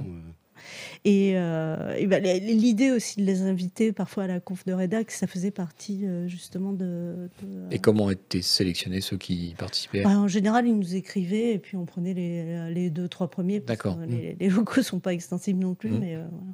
Avec l'idée de faire naître des idées que nous, on n'aurait pas. Quoi. Mmh. Est-ce que vous avez euh, fait un peu des enquêtes sur vos lecteurs? Vous leur avez demandé leur avis? Vous leur avez demandé de. Ah de... oui, oui. Justement, on a, on a un test lecteur qui est en, qui est en préparation. Ah bah on voilà. en parler. On, en, on en a fait euh, régulièrement. Bah, nos, nos, nos lecteurs, euh, ils ont cette particularité euh, d'avoir euh, moins de 35 ans en majorité. Mhm. Alors, je, je précise quand même, parce qu'à chaque fois que je dis ça, après, il y a des gens qui disent Oui, non, mais alors moi, j'ai plus de 35 ans et je vous aime bien. Bon, voilà, on accueille tout le monde. Nous, c'est le contraire. On dirait pas comme ça, mais. en majorité plus de 35. Non, Bah, nous, c'était vraiment très surprenant parce que la presse généraliste, normalement, c'est un, un- un homme de plus de 50 ans. euh, c'est un homme de plus de 50 ans. 50 ans Oui, et nous, même plus. ouais. Et nous, il a, il, a moins de, il a moins de 35 ans et il est souvent une femme. Bah, il a égalité une femme et un homme. Ah. C'est un yel. c'est un Yel. Une. euh, un point E. Yel. Voilà. Ah, tu fais l'écriture inclusive. Oui, alors d'ailleurs, C'est- C'est écriture, c'est une première. Écriture inclusive dans, euh, dans les. Alors si, euh, en fait, nous on a on a essayé euh, de le faire, on a on a testé. Il se trouve qu'on a des papiers qui sont assez longs et Ouais. ça devenait euh, très lourd en fait. Et qu'est-ce que tu appelles l'écriture inclu- inclusive? Parce qu'il y a le, le souci du style Voilà. inclusif, et puis il y a le point médian, et, et les- Voilà. et j'ai envie de dire les gadgets, mais Le- alors, on avait essayé le point médian, euh, Mm. etc. Et, là, c'était, euh, ça rendait les choses très lourdes et très difficiles Mm. à lire. En revanche, euh, l'inclusivité, euh, dire euh, il ou elle, les, les femmes et les faire hommes, attention euh, voilà, à faire attention. Mm. C'est quelque chose qu'on, qu'on auquel on fait- prête vraiment attention. Ouais, en ouais. Mais euh, enfin, je pense euh, depuis toujours, en fait. On n'a on n'a même pas eu Ouais. à, à se forcer à le faire. Quoi. Mais on, on utilise l'écriture inclusive et ça hérisse quelques-uns d'ailleurs dans nos euh, messages Toujours. marketing. Toujours. Ah oui? Ouais. D'accord. Nous, c'est un peu au bon, au bon vouloir de chacun ici. Ouais. Et euh, il y en a qui le font, et effectivement, euh, il y a des gens qui supportent pas. Ouais. C'est Ouais, mais c'est vrai que nous, euh, Sofian le fait de temps en temps dans ses papiers. Et à chaque fois, il le refait. À chaque fois, je lui enlève euh, sur, le, sur, le, Ah. sur, le, sur le point médian. Mais, euh, Sur le point médian, parce si- qu'il si- faut unifier fait, quand même. Soit ouais, on le voilà. fait, tous, Ouais. soit on le fait pas. Quoi, mais euh, cette décision n'est pas encore prise. Mais c'est vrai qu'à chaque fois, on fait attention. euh, Bah, si, si, on avait essayé, mais Ouais. franchement, c'était- difficile à lire, quoi. Mm, mm. Hon- Honnêtement. Ouais. Même avec euh, la meilleure volonté du monde, c'était. euh, c'était Non, mais je crois qu'il y, a un- il y a un malentendu là-dessus, parce que écriture inclusive, c'est bien plus large que le point médian. Oui. C'est Absolument, oui, c'est un oui. souci et une reconnaissance que euh, il y a des formulations euh, qui, voilà, qui peuvent être meilleures, hein, Mm. qui, qui peuvent être plus, euh, plus inclusives, tout simplement. Dire euh, Mm. il et elle, celles et ceux. euh, ce- Oui, ce genre de choses, quoi. oui, ou des tournures encore plus simples Ouais. qui demandent juste de se creuser la tête et de ne Ouais. pas Mm. écrire de façon automatique comme euh, voilà. Ok. Euh, bah écoutez, je crois qu'on a fait un bon petit tour là quand même. Hein J'ai l'impression. Mm. je, vais peut-être vous libérer.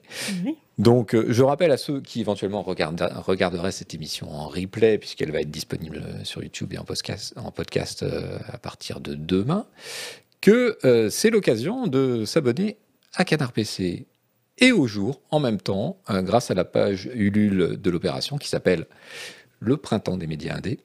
Et euh, grâce à cette euh, page, vous pourrez faire 33% d'économie euh, sur l'abonnement complet. Qu'est-ce que je voulais dire? Un, un dernier mot peut-être sur le prix euh, puisque euh, on voit bien dans la page Ulule que euh, l'abonnement couplé Canard PC les jours, c'est le, c'est le plus cher de, Mm. des, des partenaires. C'est aussi celui sur lequel vous avez fait le plus d'efforts. Mm. Euh, les jours, ça a un prix parce que, euh, parce que ça paye du journalisme de qualité, parce que ça paye des photos, parce que. Ça a un prix euh, à cause de tout ce qu'on vient de vous dire, en fait. Ouais. Euh, C'est-à-dire qu'on fait travailler. D'abord, on a des salariés. Ça Mhm. coûte cher d'avoir des salariés. Euh, on fait travailler des journalistes freelance, ça coûte cher aussi. Cette politique de la photo, ça coûte cher. C'est c'est un média qui coûte cher. Quand on parle de, de- de haute couture, ça, ça peut paraître un peu gadget, mais c'est pas faux en fait. Mhm. Mais c'est de la haute couture euh, pour tout le monde. Donc euh, forcément, ça a un prix. Et, et comme on l'explique toujours, comme vous, chez Canard PC, vous l'expliquez aussi, euh, la presse indépendante, elle a personne pour la soutenir. C'est-à-dire que le jour où on se casse la gueule, on se casse vraiment la gueule. Mhm.